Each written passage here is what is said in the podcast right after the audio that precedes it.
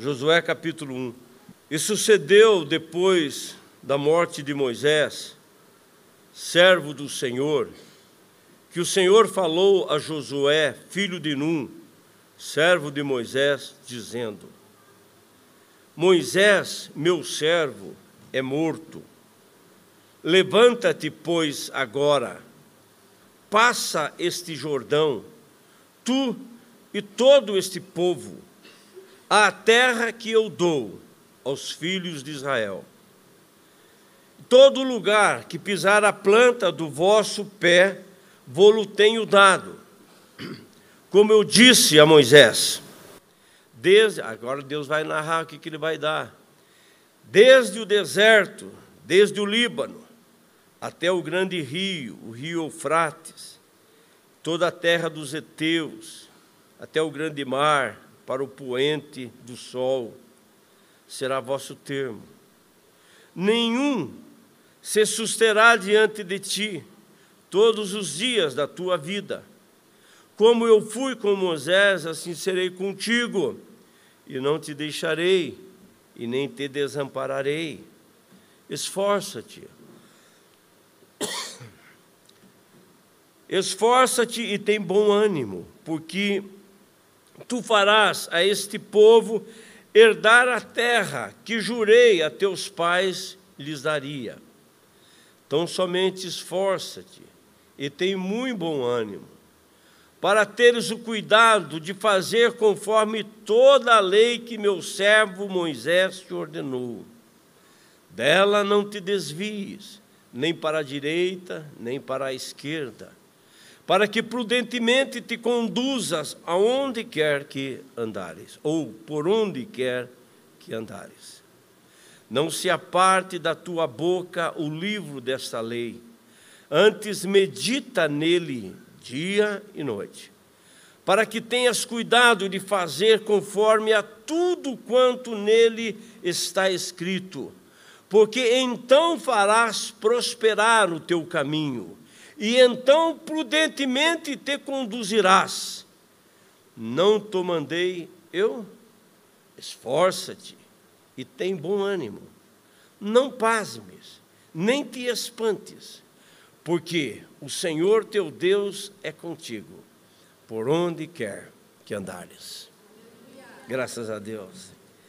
Que texto maravilhoso. Poderíamos ir embora e a coisa já estaria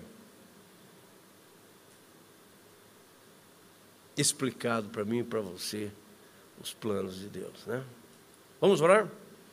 Deus bondoso e maravilhoso, pedimos-te nessa noite mais uma vez a tua graça, o teu favor e a tua misericórdia. Senhor, estamos aqui porque queremos ouvir a tua voz. Fala ao nosso coração nos ajude, Senhor. Explica para nós tua vontade. E nos ajude, Senhor, a chegar até ela. Que o teu Espírito fale, explique e ensine para cada um de nós. Mais uma vez te pedimos, em nome de Jesus, ó Deus. Todos disseram amém? Amém. Sente, irmão querido. Bom que você está aqui, apesar da chuva, chuva sempre espanta, mas é assim mesmo, é assim mesmo. Antes de eu pensar com você nesse texto, eu quero falar sobre esses envelopes aqui, ó, né? Nós estamos na campanha dos céus abertos e todo mês de dezembro, de todo ano a gente faz esta campanha de céus abertos. Estou falando porque talvez você é novo na igreja, não sabe como é que funciona, né? Como é que é esse negócio, pastor? Você, você pega um envelope, é onde o, a campanha onde nós distribuímos o envelope com valores prefixados nos envelopes, tem para todos os gostos, todos os bolsos.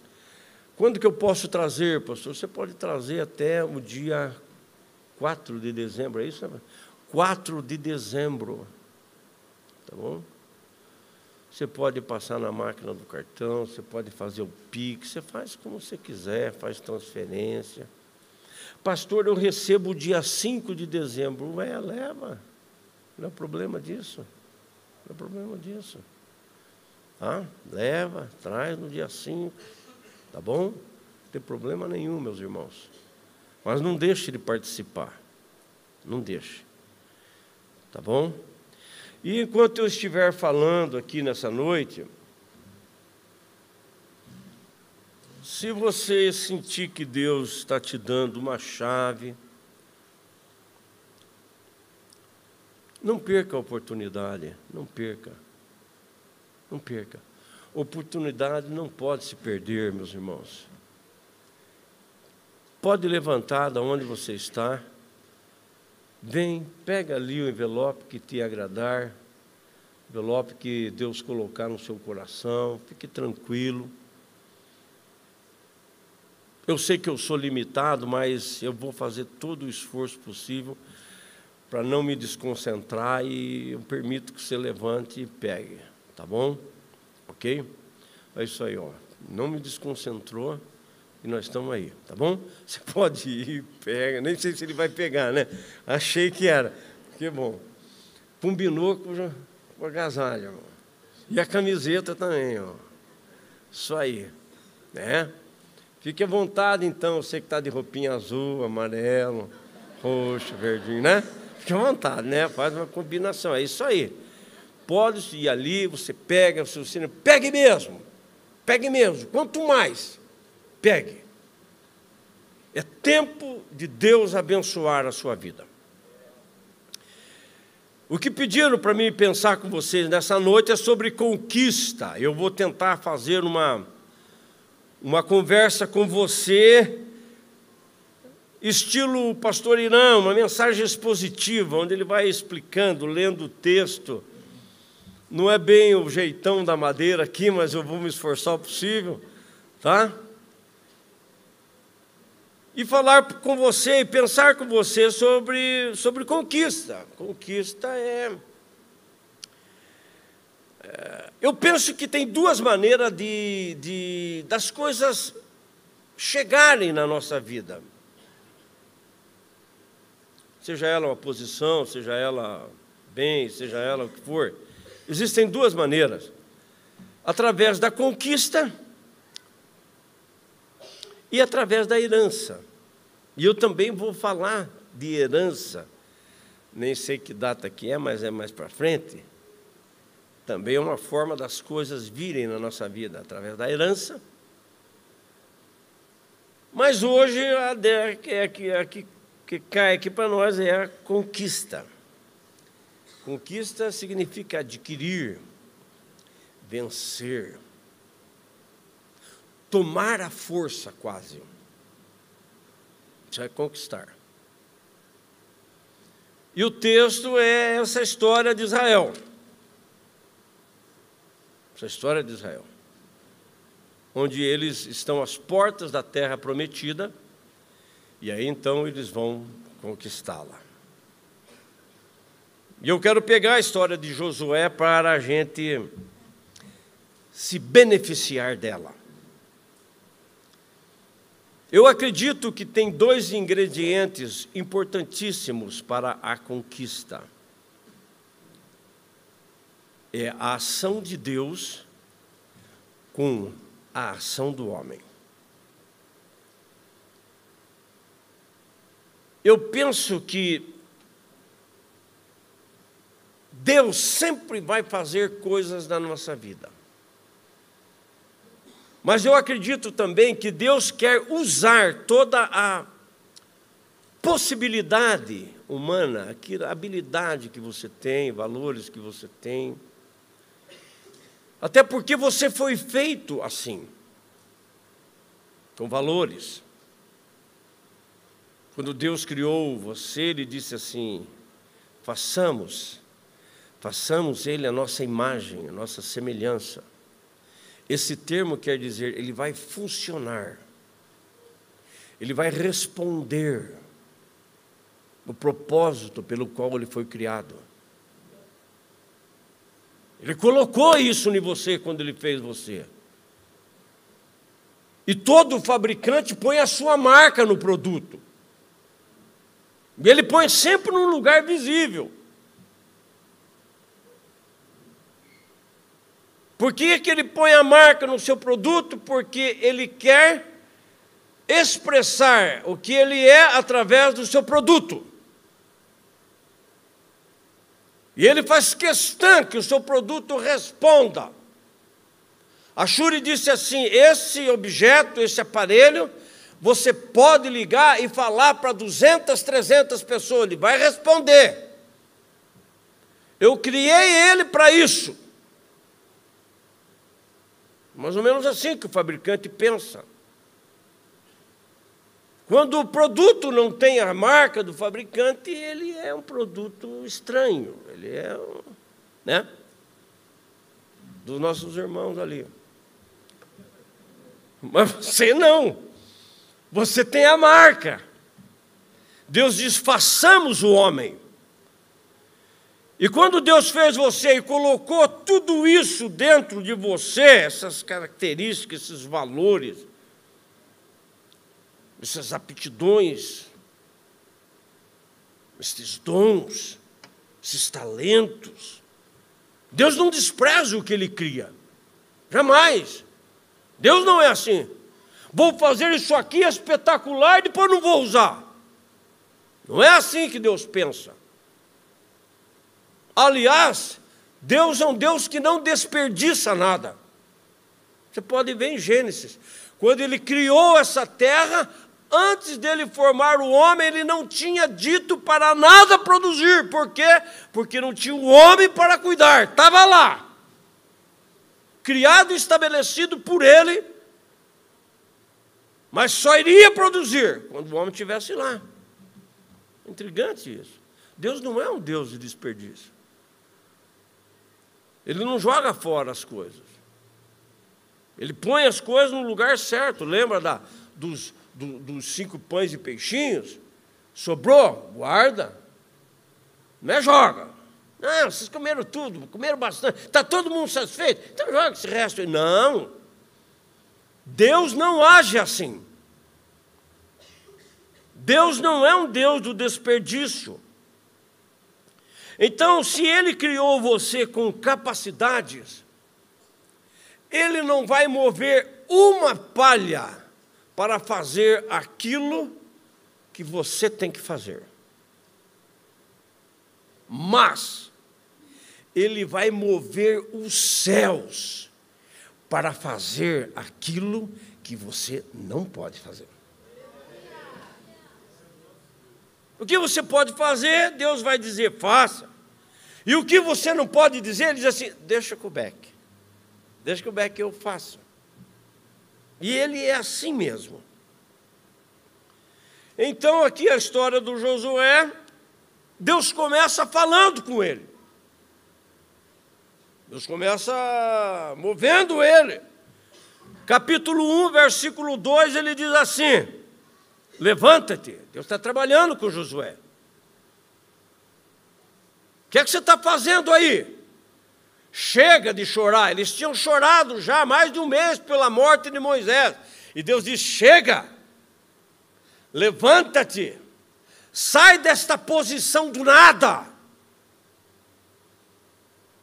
Sai do passivo, vai para o ativo, o lugar que você está, não vai acontecer nada. A atitude que você está tomando não vai levar você a lugar nenhum. Mude a sua postura. Deus primeiro está trabalhando com, com Josué, preste bem atenção. Mude a sua postura. Saia dessa situação de inércia. Lembra da história de Elias em 1 Reis 19, 9? O Elias choramingando das coisas porque Deus não tinha feito como ele esperava que ia acontecer depois da grande vitória que ele teve sobre os profetas de Baal. E aí então ele vai por uma caverna. E lá no fundo Deus fala com ele e diz assim: Que fazes aí, Elias? Sai daí, rapaz. Não é aí o teu lugar. Não é aí a tua posição. Não é aí que eu quero você. Não é aí que você vai vencer. O que eu tenho para você está lá embaixo, desce para lá. E a Bíblia diz que Deus manda um vento. Deus gosta de falar na linguagem da gente. O Elias era o cara do vento, do fogo. E Deus trata ele bem assim: vem um vento. Mas a Bíblia diz que Deus não está no vento. Vem um terremoto e Deus não está no terremoto. E aí então, quando Elias sai, porque ele sabe que Deus está chamando ele na sua linguagem, então Deus fala com ele. E é o que ele está fazendo aqui com Josué: levanta-te, levanta. O lugar, o lugar que você está é o lugar do nada. O lugar que você está não vai acontecer nada. Esse jeito que você está, mude, porque senão não vai haver conquista nem vitória na sua vida. Para de chorar. E olha que Deus espera a gente se lamentar. Eles choram 30 dias. Não foi pouco tempo. Segundo, versículos 6 e 7 desse capítulo. Esforça-te, tem bom ânimo, porque farás esses povo herdar a terra que prometi aos seus pais. Então somente esforça-te, levanta, agora esforça-te. Esforço, esforço é empregar uma força em alguma coisa além do normal. Para se conquistar é necessário esforço. Esforço é algo acima do normal, uma energia que você coloca acima do normal. Para se conquistar, exige de nós que a gente haja assim. Você acha que foi moleza para Noé construir uma arca? O cara plantava uvas. Você acha que foi fácil? Você acha que foi fácil para Abraão entrar na terra? Ou conquistar aquilo que Deus deu para ele? Sobe morro, desce morro, anda no deserto, mulher, criança, animais. Já pensou nisso? Você aguentaria isso aí? Você acha que foi moleza? Você acha que foi moleza para Gideão vencer aquele exército com 300? Não foi. Olha o que está escrito em Juízes capítulo 8, versículo 4. Cansados. Olha o final desse texto. Mas ainda perseguindo. Eu vou em frente. Eu não vou parar. Eu não vou desistir. Lembra quando o apóstolo Paulo foi apedrejado em Atos capítulo 14, versículo 20? E o deram como morto e o arrastaram para fora da cidade. A Bíblia diz que os discípulos cercaram ele, mas ninguém levantou. A Bíblia diz que ele se levantou. Você acha que foi fácil?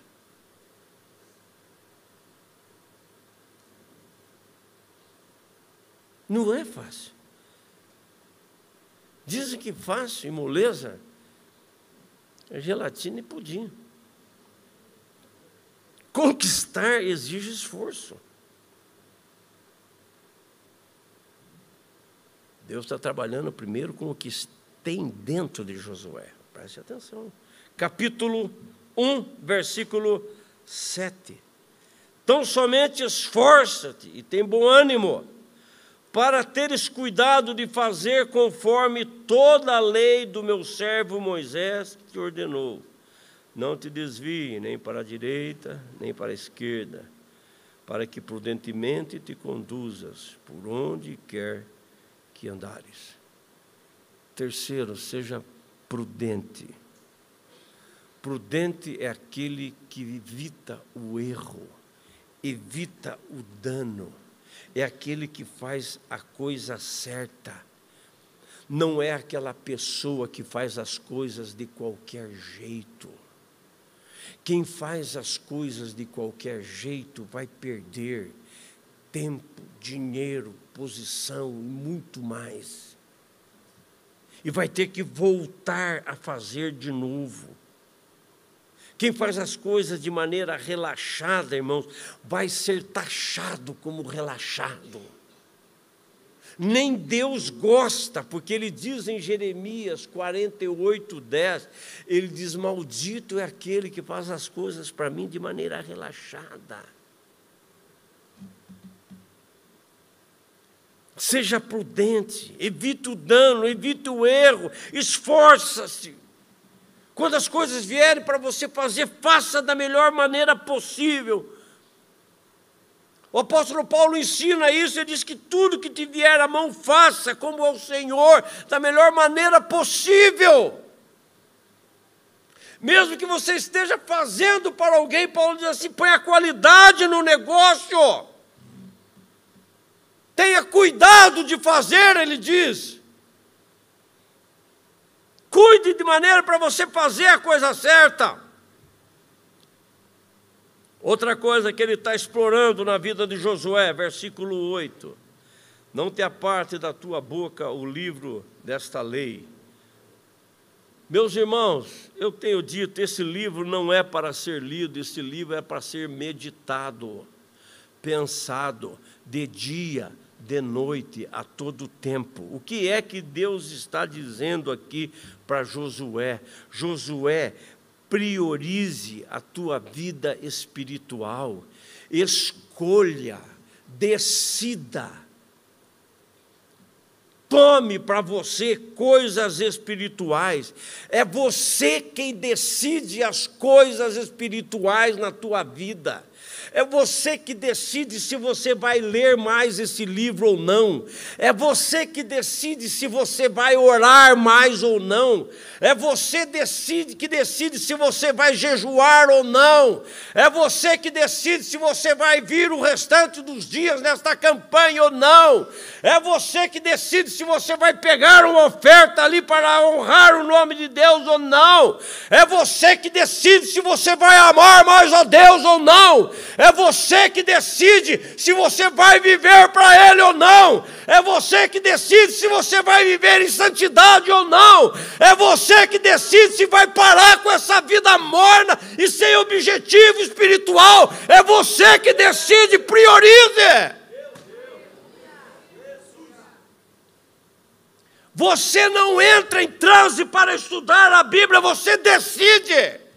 Eu vou ler, a Bíblia diz isso na história de Daniel. Ele chegou em, em Babilônia e ele disse: Eu decido, eu escolho, eu não vou me envolver com isso, eu vou me reservar para Deus, eu não vou querer aquilo, porque eu vou me doar a Deus, eu decido. E a Bíblia diz que Deus o exaltou sobremaneira, deu-lhe dom sobre todos os demais, colocou-o numa posição mais elevada que os outros, porque ele decidiu priorizar a sua vida espiritual.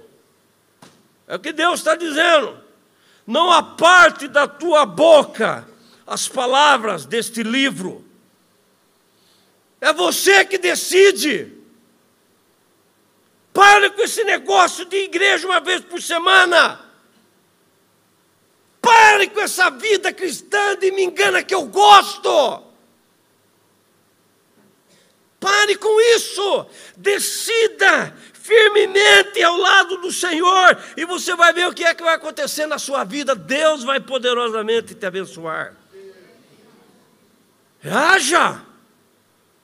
Então, levante-se, esforça-te. Você está falando com ele. Coisa que ele tem que fazer. Anima-te. Seja prudente. Decida. Você tem que fazer escolhas. Você não pode. Verso 9. Não te mandei eu, esforce e tem bom ânimo. Não pasme e nem te espantes, não tenha medo. Não tenha medo, não deixe o medo te paralisar, não deixe o medo te atrofiar, não deixe o medo de deixar, é, fazer você parar de avançar, não deixe o medo fazer você recuar, não tema a adversidade que você vai enfrentar, a luta que você vai, vai ter que, que passar por ela, aquilo que você vai ver, as situações, as situações difíceis que vão chegar na sua vida, não tenha medo. Não deixe essas coisas te paralisarem, tenha coragem. Coragem não é ausência de medo, mas é avançar e ir apesar de ter medo. Isso não é fácil, mas eu vou porque Deus está comigo. Isso é difícil, mas eu vou porque Deus me deu a palavra. Isso está me tirando o conforto, mas eu vou me posicionar porque é o que Deus espera que eu faça. Não temas e nem te espantes. Não tenha medo do que você vai ver, não tenha medo do que você vai passar, não tenha medo do que você vai enfrentar. Deus está contigo. Tenha medo. Aquela história da pedra. Estou em cima da rocha. Eu tremo, mas a rocha está firme. Isso aí, isso aí. Um nove não te mandei eu. Aqui está um outro segredo nesse versículo. A gente precisa saber na vida com Deus quem é que manda e quem é que obedece. A maioria de nós quer, queremos mandar. Nós achamos que precisamos dizer para Deus como é que Ele tem que fazer, porque senão a gente acha que Ele não vai fazer certo.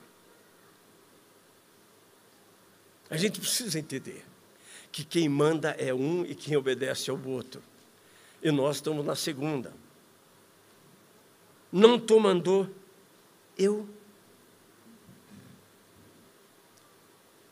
Pare. Pare de querer ficar dando ordem. Pare de querer que as coisas aconteçam a seu jeito. Pare de viver uma vida onde tudo gera em torno do seu umbigo.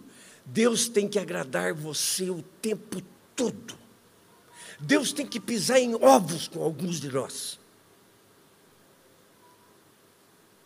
Porque senão a gente fica beiçudo. Porque eu vou dizer um negócio para vocês, irmãos. Lá fora, a gente leva cada chapuletada e a gente aguenta.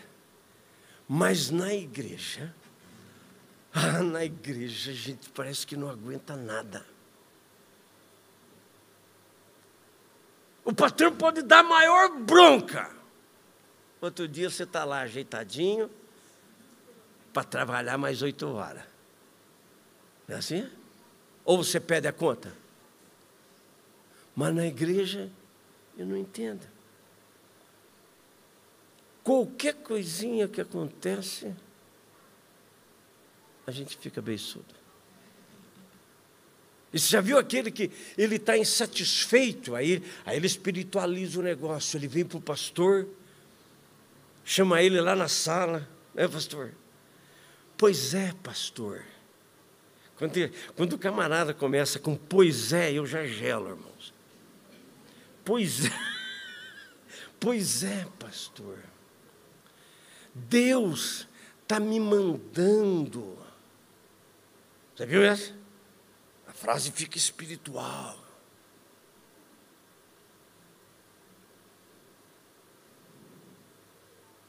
Três meses depois, parece que Deus se equivocou, aí ele está voltando. Já viu? Viu como é que é o negócio? Eu vou dizer uma coisa para você. O problema não é Deus mandar. Deus mandou, está mandado. E para onde Ele te mandar vai acontecer. Se Ele te mandar para o deserto, lá vai florescer. O problema é se nós estamos aonde Deus quer que a gente esteja. O problema é se eu estou fazendo o que Deus quer que eu faça. O problema é que se eu estou agradando a Deus da maneira que Ele espera que eu faça. Não é para onde Ele vai mandar ninguém de nós, não. O nosso problema é que nós não queremos obedecer e queremos mandar. Mas Deus está dizendo para Josué: não te mandou. Eu.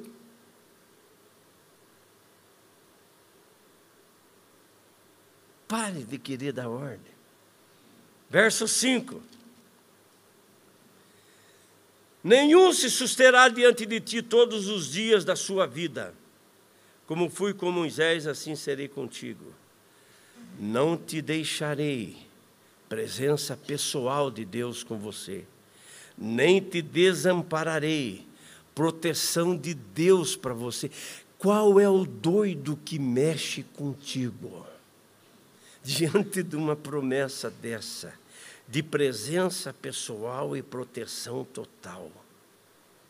Deus disse: Eu quero, eu vou estar com você, eu vou me relacionar com você, eu vou cuidar de você, eu vou fazer por você, eu vou ajudar. É isso que Deus está falando. Não te deixarei nem te desampararei. Irmãos, entenda uma coisa maravilhosa. Em toda a história de relação do Antigo Testamento, era Deus com E em toda a história de relacionamento do Novo Testamento é Deus em.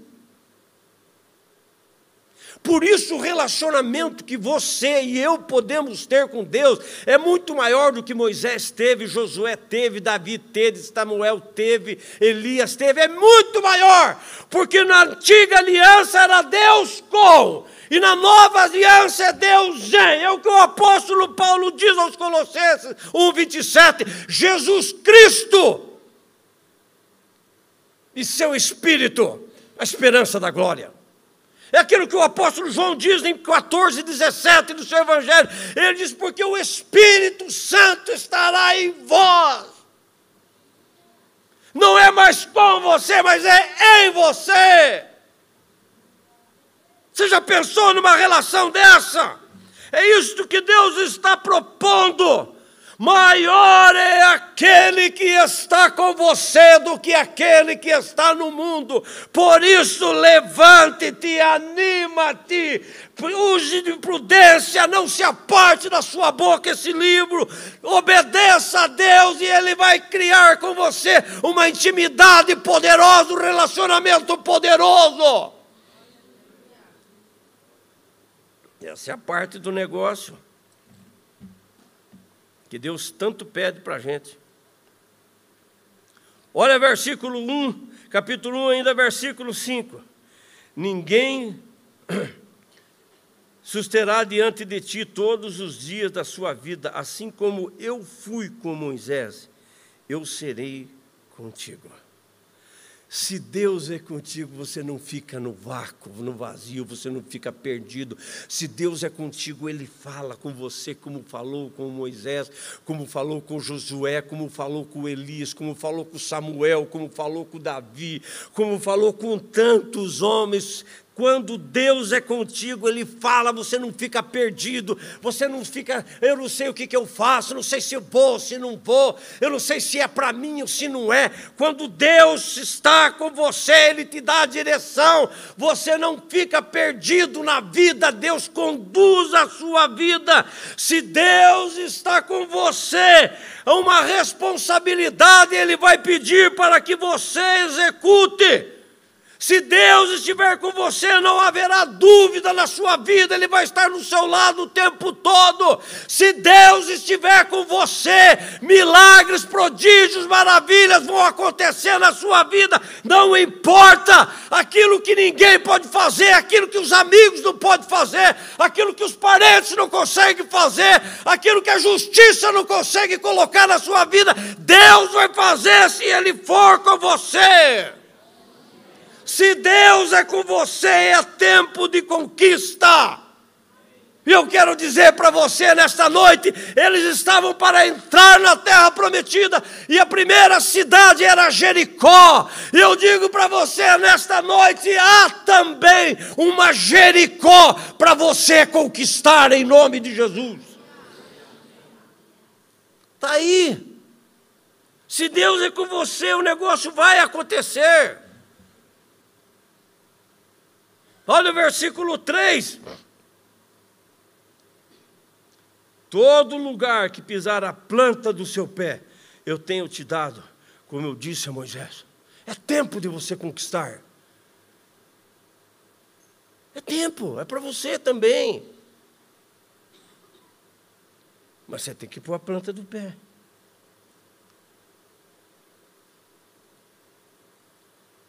Se você se relacionar como Deus espera, Ele vai te engrandecer. Olha o versículo 6, capítulo 6, versículo 27. Deus vai te engrandecer. E assim como o Senhor era com Josué, e assim era o Senhor com Josué, e corria a sua fama por toda a terra. Deus vai te engrandecer. Aqueles familiares que dizem que você não vai dar nada, Ele vai te engrandecer. Aqueles amigos que dizem, esse aí não vai passar, Ele vai te engrandecer. Aqueles que dizem, isso aí não é para você, rapaz, quem que você pensa que você é? Se está se achando, vão ver o teu crescimento. Deus vai te levar você para um outro, para um, para um outro patamar, para um outro, para um outro momento. Deus vai. Assim como ele foi com Josué, ele vai ser com você. E Josué foi engrandecendo. Mas esse negócio precisa amadurecer. Olha o versículo 1, capítulo 1. Leia com atenção. E sucedeu, pois, depois da morte de Moisés, servo do Senhor, que o Senhor falou a Josué, filho de Num, servo de Moisés. Olha quem era Josué, servo de Moisés. E ele já estava a quarentinha no ministério.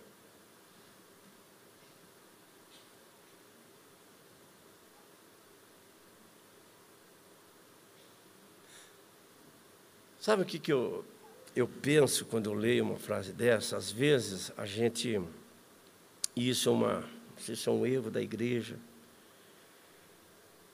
A pessoa se converte e ela é influente, seja ela um artista, um cantor, um jogador de futebol, um político.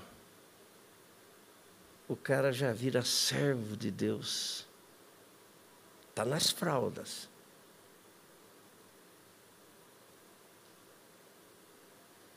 E ele pensa que é servo de Deus. E aí, quando ele escorrega, a maioria fica escandalizado, porque não entende. Sabe quando que Josué é chamado de maneira diferente? Abra lá em Josué, em Josué 24, 29.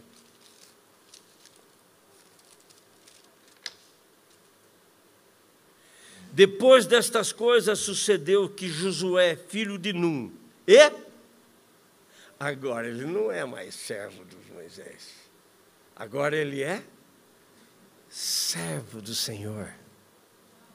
Mas depois de atravessar o Jordão, derrubar as muralhas de Jericó, conquistar Ai, conquistar 31 reinos, juntinho com Deus, ele e Deus, lutando tete a tete. Não é semana que vem, é muitos anos.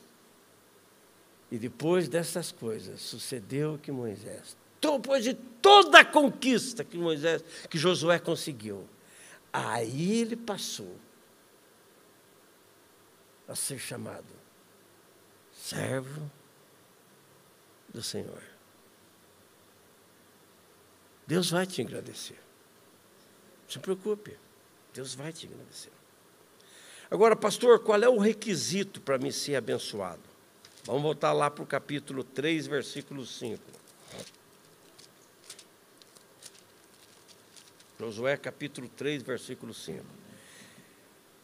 E disse Josué também ao povo: Santificai-vos, porque amanhã o Senhor fará maravilhas no meio de vós.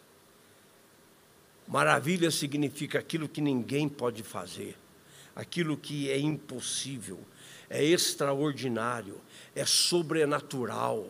O homem não consegue realizar, isso é maravilha. Aquilo que só Deus pode fazer, isso é maravilha. E qual é a condição para isso acontecer na nossa vida? Josué diz: santificai-vos. Não tem promessa solta na Bíblia. Não tem eu vou pegar isso aqui, não vou fazer nada e vai acontecer. Não se iluda.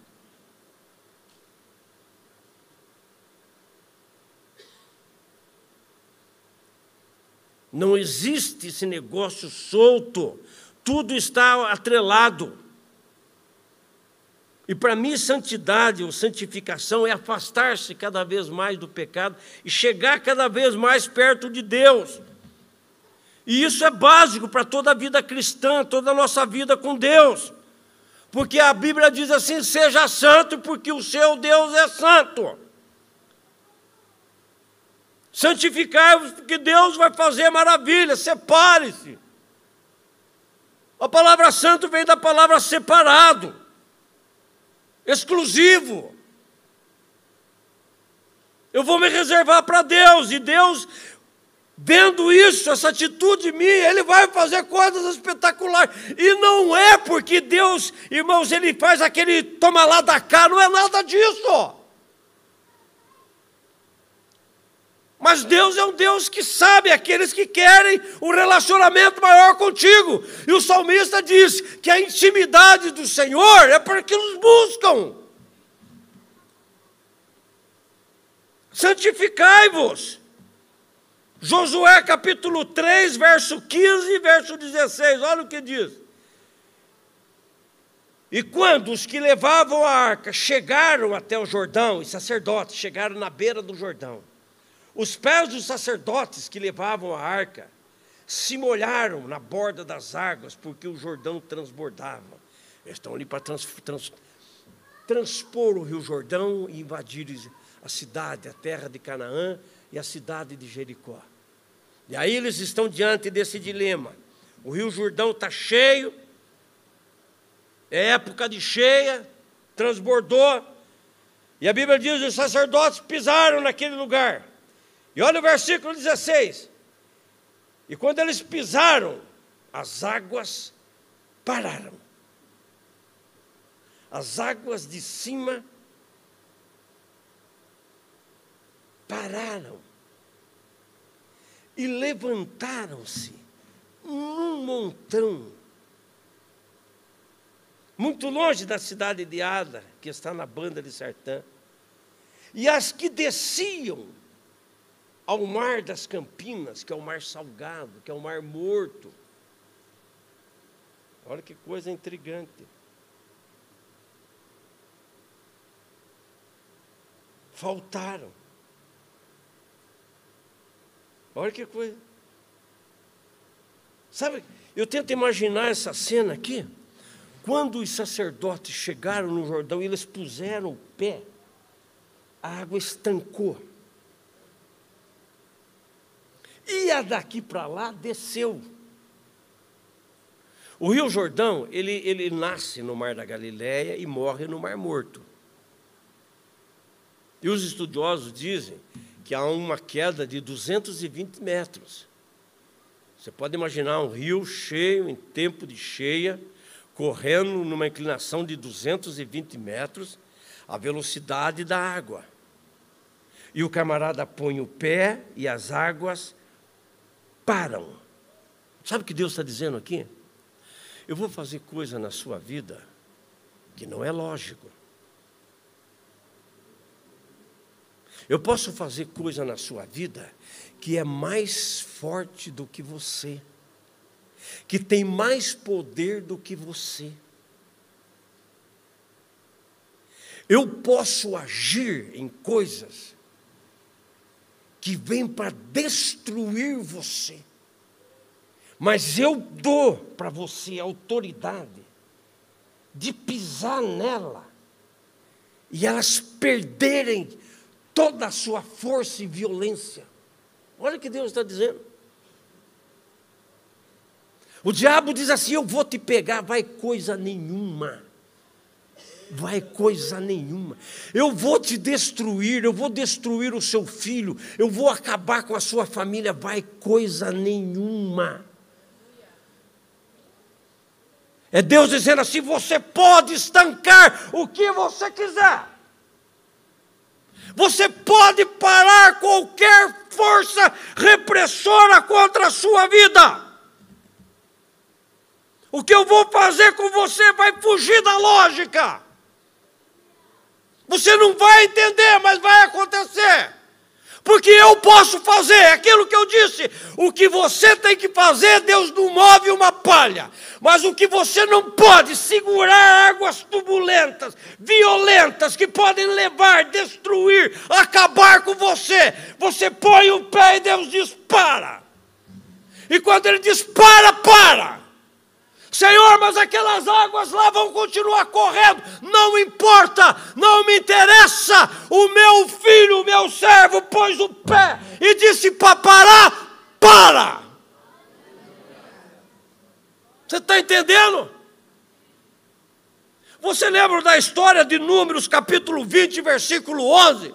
Quando eles atravessam o mar vermelho, eles estão caminhando para a terra prometida, e aí o povo está com sede no deserto, e eles começam a reclamar, isso está registrado em números 20. E Deus disse: Fala, Moisés, com a rocha, e a rocha vai, vai, jogar, vai, vai, vai brotar a água dela. Você acha que quando Moisés disse assim, sai a água da rocha, saiu uma torneirinha lá, e cada um veio com um copinho. Obrigado, irmão. 3 a 4 milhões de pessoas, fora animais, camelos e tudo mais, querendo pegar na biquinha um copinho d'água. Você acha que foi isso que aconteceu? Me poupe! Quando Moisés disse para a rocha saia água, aquilo foi como as cataratas do Iguaçu, o negócio jorrou, aquele que estava na frente foi empurrado, levado pela água. Você está entendendo? Imagine 3 a 4 milhões de pessoas querendo tomar água no deserto e, um, e quatro bebedouros. Bota quatro camelos ali que toma 60 litros d'água, o cara vai morrer de sede. Quando Moisés disse que jorre água, aquilo saiu fonte. Leia o texto, a Bíblia diz que fontes de águas brotaram. A pastora Sônia falou aquele negócio do, do, do, do garotinho, cinco pães e três peixinhos. Quando os historiadores focam essa, essa história, eles dizem que o, o peixinho que aquele garoto trouxe era o mais simples, o mais barato. Deveria ser um peixe salgado, porque, porque naquele tempo eh, não havia tanta refrigeração, então o alimento tinha que ser pro, eh, preservado através do sal. Peixe fresco era algo, era uma iguaria, era algo muito caro. Com certeza aquele garotinho levou peixinho com, é, cheio de, de, de, de sal. A Bíblia diz que o pão que ele levou era pãozinho de cevada. É o nosso francesinho. Não é aquele pão lá da aquário, nem da farinha farinha. É o francesinho ali do Léo, do Ítalo, da padaria. Aquele pãozinho barato. Mas Jesus pega aquele peixinho salgado, aquele pãozinho barato, e ele diz: Ó, oh, gente, hoje é dia de McDonald's, escolha aí, você não precisa pegar o cardápio, comigo não tem oferta, você não precisa de oferta, coma até se fartar, você não precisa de combo para pagar mais barato, você vai comer até se fartar. Você nunca vai ver nesse livro Deus agindo com mesquinhez. Espera aí, deixa eu pegar uma benzinha aqui também para mim. Para com isso. Deus é Deus das abundâncias. Quando Ele faz o negócio é para jorrar.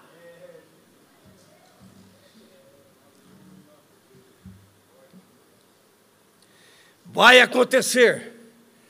Mas que jeito? Não tem lógica, mas vai acontecer. Como é que Deus vai fazer chegar esse negócio na minha mão, pastor? Se eu ganho isso aqui, não tem lógica, mas vai chegar. Isto é maravilhas. Como é que Deus vai des desbaratar esse negócio, pastor? Não tem lógica, mas Deus vai fazer. Isso é maravilha.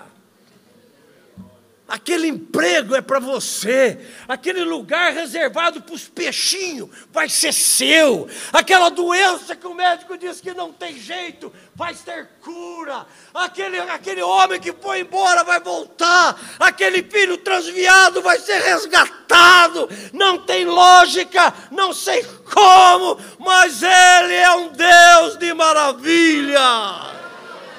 Você faz o que você faz, clama e pede a Ele, e o impossível é dele. Ele não move uma palha no que você tem que fazer, eu já te disse, mas Ele vai mover o céu, Ele manda parar a água, Ele faz jorrar a água da pedra, Ele faz descer comida de maná do céu, Ele faz aves virem você comer, Ele faz qualquer coisa, Ele é o Deus do impossível. Você está entendendo? Olha o 3,16.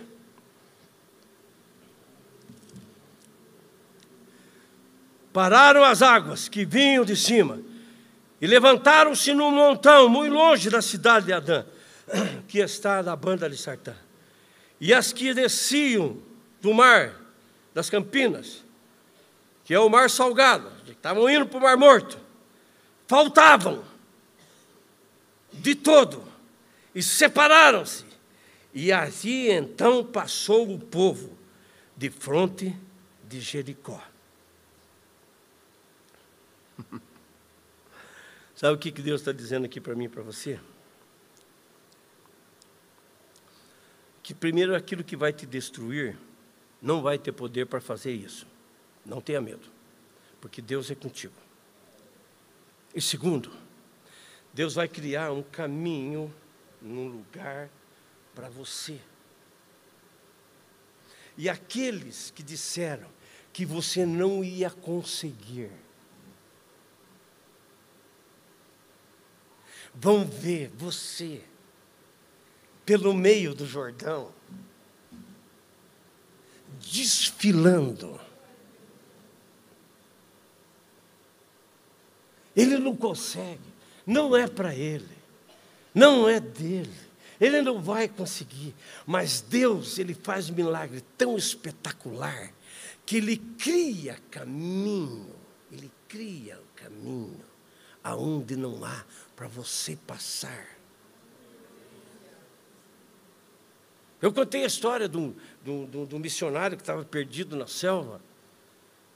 E aí, ele estava com o guia, e num determinado momento, eles pararam, e aquela mata fechada, eles estavam na selva amazônica. E o missionário desesperado, e o guia parou, começou a olhar. E aí então o missionário pergunta: e daí, o guia, como é que é? E o caminho? Aí o guia olha para ele e diz assim: Mas que caminho? Você está vendo algum caminho? Existe algum caminho? Aí o guia olhou para o missionário e disse assim: Eu sou o caminho. É isso que Jesus disse. Você está vendo? Não tem, mas eu sou o caminho. Você olha, você diz: está tudo fechado, mas ele diz: Eu sou o caminho. Acredite, eu vou abrir. Gente má, gente perversa, gente que, que luta contra você, gente que te difama, vão assistir de camarote a tua passagem vitoriosa por um caminho novo criado por Deus. E eles vão dizer: o que, que aconteceu com esse cara? O que, que aconteceu com essa mulher? E você desfilando no meio das águas, pelo caminho novo, porque Ele é o caminho. Mas nós temos que apurar, irmãos. Capítulo 4, versículo 11, olha o que a Bíblia diz. E sucedeu que assim depois todo o povo acabou de passar. Então passou a arca do Senhor e os sacerdotes à vista do povo. Então depois que o povo passou, passou a arca. Versículo 18. E capítulo 4, verso 18. E aconteceu que, como os sacerdotes que levavam a arca do concerto do Senhor subiram do Jordão, quando os sacerdotes saíram do meio do Jordão, do meio das águas, e a sua planta dos pés pisaram no primeiro lugar seco, as águas do Jordão tornaram ao seu lugar e corriam como antes sobre todas as ribanteiras. O que é que Deus está dizendo aqui? Deus só termina o processo quando o milagre na tua vida for completo. Deus não é de metade. Ele não abandona você no meio de Jordão para as águas te levarem. Ele não larga você no meio do mar. Ele não joga você no deserto sozinho. Deus é um Deus que começa um milagre na sua vida. E como diz o apóstolo em Filipenses 1,16: aquele que começou a boa obra é fiel para concluir na sua vida. Você que tem orado pelo aquele ente querido, oh meu irmão, minha irmã, ele não só vai voltar para casa, mas Jesus vai salvar ele, vai começar a usar ele, vai fazer dele uma bênção. Deus faz a coisa completa. Deus não é Deus que começa uma coisa e larga você no meio. As águas só voltaram ao seu leito quando o último dos sacerdotes sai do meio do Jordão e pisa no lugar onde a água não corre, aí então elas se fecham. Entenda isto. Deus só para com o milagre quando o processo está totalmente executado na sua vida. Enquanto tudo não for concluído, Ele vai operar aonde for preciso e fazer o que for preciso. Deus não vai largar você no começo da jornada, Ele vai levar você até a conquista final. Agora, você acha que o grande milagre, ou que o que Deus tinha para Josué e Israel, era só a passagem do Jordão? Você acha que é só isso? Lê o capítulo 6, está a conquista de Jericó. Lê o capítulo 8, está a conquista de Ai.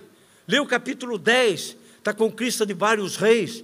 Lê o capítulo 12, mais de 30 reis são conquistados. Quem disse que Deus tinha para Israel uma travessia do Jordão quem disse para você que Deus tem só uma bênção para a sua vida?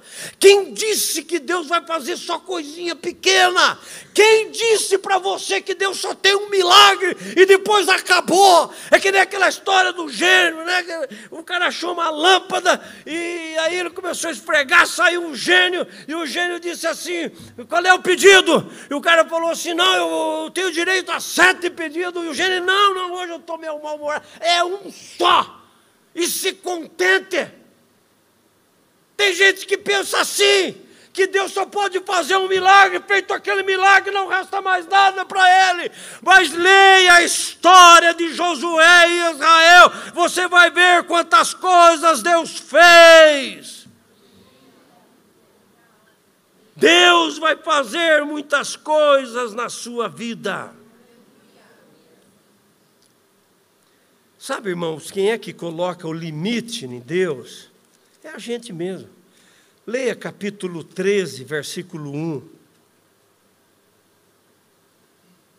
Era, porém, Josué já velho, entrando em dias, e disse-lhe o Senhor: Já estás velho, entrando em dias, e ainda, e ainda há o quê? Muitíssima terra para conquistar. Josué, eu não vou fazer, não é porque eu não quero, é porque você já está velho mas há muitíssima terra para possuir, há muitíssimas coisas para Deus fazer, há muitíssimas bênçãos para Deus derramar na sua vida. Lembro da história de Gênesis capítulo 3, se eu não me engano, verso 11, quando Deus vai falar com Adão, e o Adão se esconde, e aí ele disse assim: Eu me escondi porque eu estava nu, e aí Deus faz aquela pergunta para mim e para você: Quem te disse isso? Quem te disse que eu tenho só um pouquinho para você? Quem te disse, irmã, que você é feia? Quem te disse que você não vai casar? Quem te disse, irmão, que você não vai conquistar um bom emprego? Quem te disse que você não pode ter uma família abençoada? Quem te disse que você não pode crescer na sua profissão? Quem te disse? Você está escutando quem? Os dez espias ou os dois? Somos nós que colocamos o limite. Porque se nós não colocarmos limite, Deus vai fazer coisas impressionantes.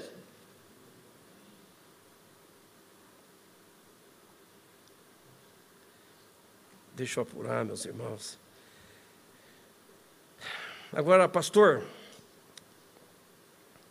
por que é que Deus faz milagres? Se Deus não desperdiça nada, se Deus não faz nada à toa, se tudo que Deus faz, Ele faz com propósito, se Ele não desperdiça nada, por que é que Ele nos abençoa? Por quê? Qual é o propósito dele colocar conquista na minha e na sua vida.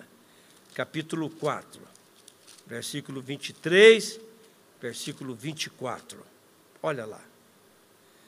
Porque o Senhor vosso Deus fez secar as águas do Jordão diante de vós, até que passasses.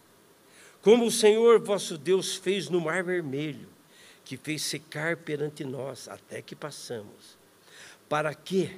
Para que todos os povos da terra conheçam a mão do Senhor, que é forte, e para que temais o Senhor vosso Deus todos os dias da sua vida. Porque é que Deus faz milagre na minha e na tua vida? Não é para a gente ser aplaudido, não é para a gente se ensorbebecer, não é para a gente empinar o nariz, não é para a gente achar que é melhor do que o outro. Ele faz milagre na minha e na tua vida para que o nome dele seja bendito e glorificado através daquilo que ele faz na sua vida. Entenda isto, meus irmãos.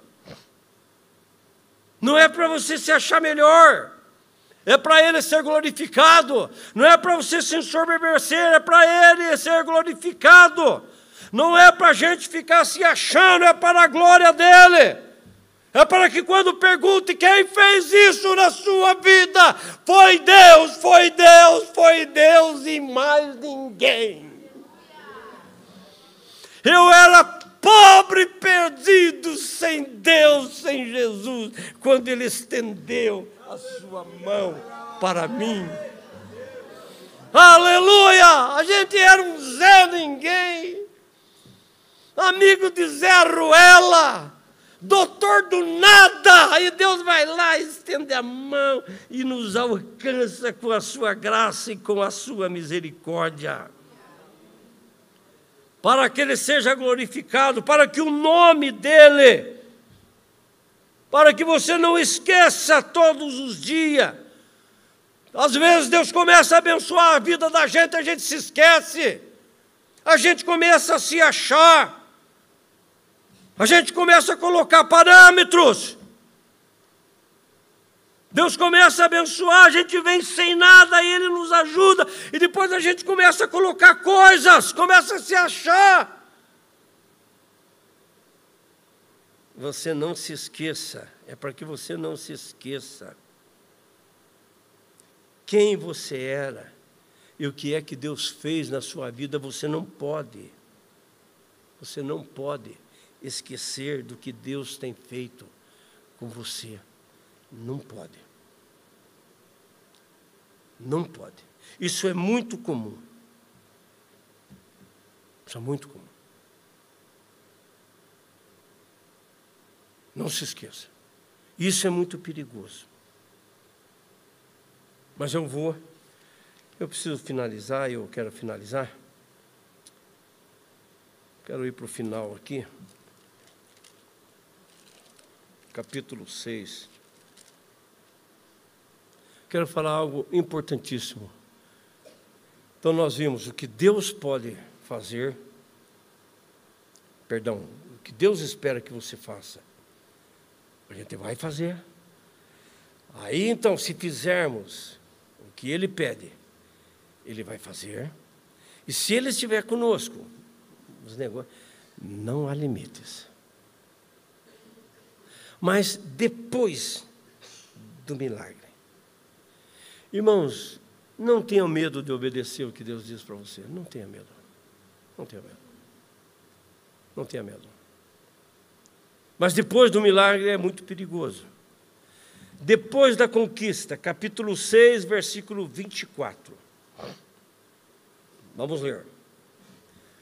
Porém, a cidade e tudo quanto nela havia queimaram-no a fogo. Tão somente a prata, o ouro e os vasos de metal e de ferro deixaram para o tesouro da casa do Senhor. Que é que Deus está dizendo aqui?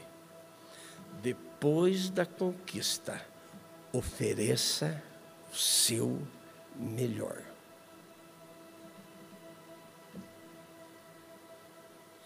Não dê resto. Não dê sobra. O resto, eles queimaram a fogo. O ouro, a prata e os metais, esse vai para Deus. Eu lamento dizer, irmãos, que muita gente, depois que Deus abençoa ele, ele fecha a mão ele fecha a mão. Esquece disso. Tem gente que é assim, vem aqui, pastor, ora para mim, se eu fechar aquele negócio, já, orou para a pessoa assim, pastor? Pastor Inan, os irmãos, se eu fechar aquele negócio, Marquinho, você vai receber uma oferta. Cara. Pastor, o senhor vai, o senhor vai botar carpete nessa igreja com a oferta. Viu essa conversa? conversa fiada. Você acha que Deus é bobo? Você quer mostrar que você está disposto? Comece fazendo com o que você pode.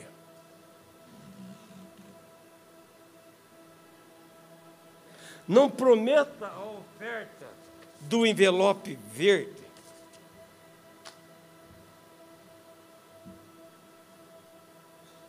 E depois não dê. Então vamos lá e peguemos o vermelho.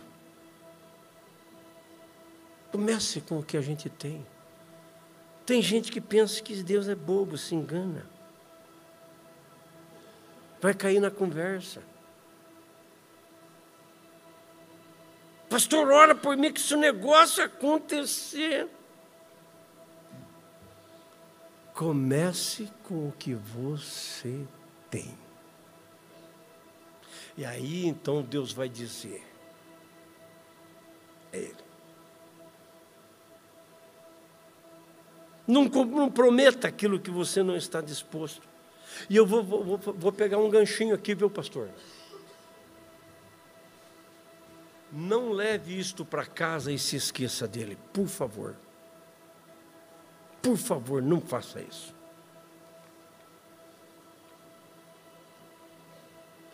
De Deus, a Bíblia diz: não se zomba e nem se escarnece. Tudo que o homem plantar, ele colherá.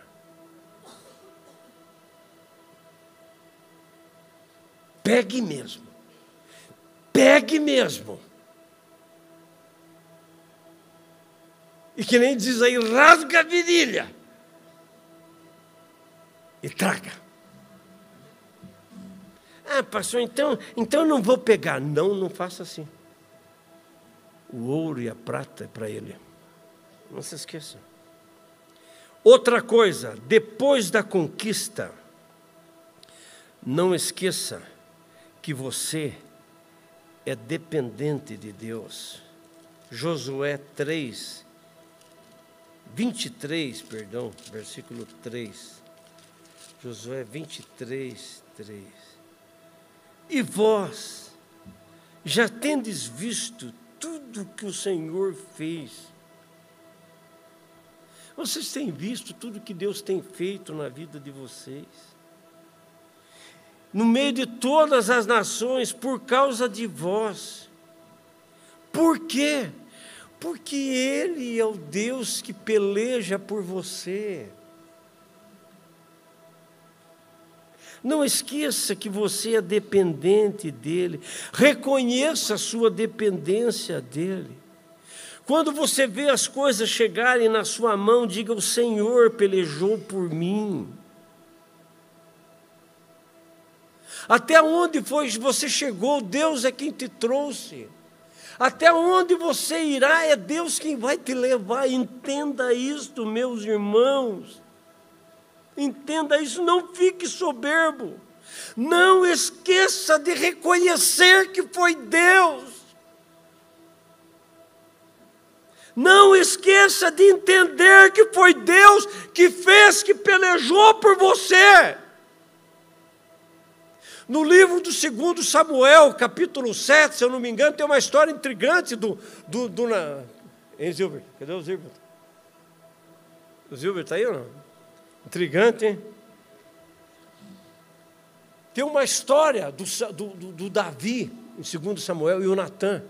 O Davi, ele está ali, ele está conquistando, ele está indo, ele vai, ele mata um, ele pega gigante pelo, pelo, pelo, cabelo, ele, ele corta pescoço, ele é o cara, e as mulheres cantam, Saul matou, matou mil, e Davi os seus dez milhares, ele é o cara do exército, ele é o rei de Israel, ele é o homem do momento, está na Time, está em todas as revistas, o turma canta a canção com o seu nome, e aí ele se acha. E aí ele quer fazer uns negócios. E o profeta vai lá e diz: Faz mesmo, Davi, você está no teu tempo, é teu momento, faz, Davi, faz mesmo, você merece. Ele sai dali, Deus manda o profeta dizer: Volta lá, vai lá e fala para ele quem é que fez. Pergunta para ele quem tirou ele de trás das ovelhas lá no campo e botou ele no trono.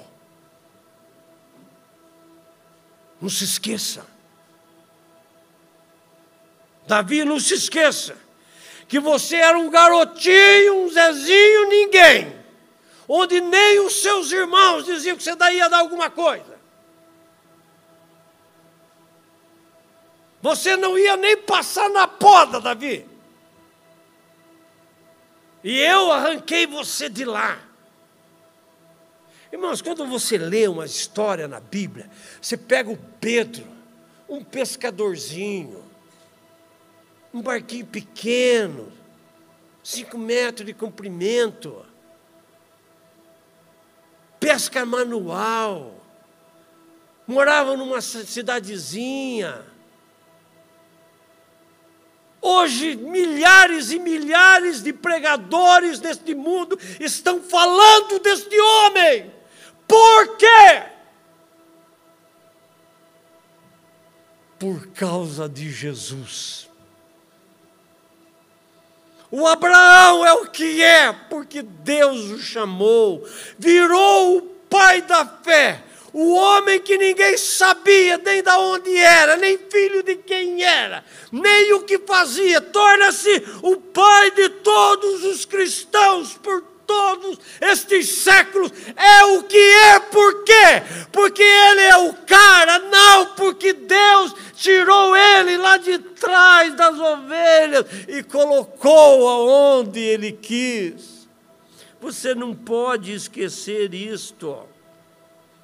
Foi Deus que trouxe você aqui. Foi Deus que está te dando tudo isso na sua vida que você tem. Aonde você chegou foi a mão de Deus que te trouxe. Aonde você vai conquistar é a mão de Deus que vai te levar. Não esqueça disso, meus irmãos, reconheça Ele, por favor, meus irmãos, é Ele que opera as maravilhas na tua vida, é Ele que abre a é Deus quem faz os milagres, é Deus que vai colocar as vitórias da sua vida, as conquistas que virão é por causa dele, o diabo vai ser afugentado por causa dele, Satanás vai tirar as garras da sua vida por causa dele, a bênção vai ser derramada sobre você por causa dele, as portas vão se abrir porque é ele, ah, os milagres acontecerão na sua vida por causa dele, a libertação chegará por causa dele, a cura virá por causa dele, a resposta virá por causa dele, é ele que vai virar a chave, é ele que vai arredar os teus inimigos, é ele que vai estabelecer o seu nome, é ele, é ele, é ele, e não é mais ninguém. Você está entendendo? Por isso, não esqueça: é tempo de conquistas para você, porque se Deus é com você, maravilhas vão acontecer contigo. Eu acredito nisso que eu estou falando para você. Podemos conquistar apesar dos dias serem tão difíceis, seres tão preocupados, tão incertos mas Deus está contigo. Eu não te deixarei e nem te desampararei. Coisa maravilhosa. Conquista. Por que você vai conquistar?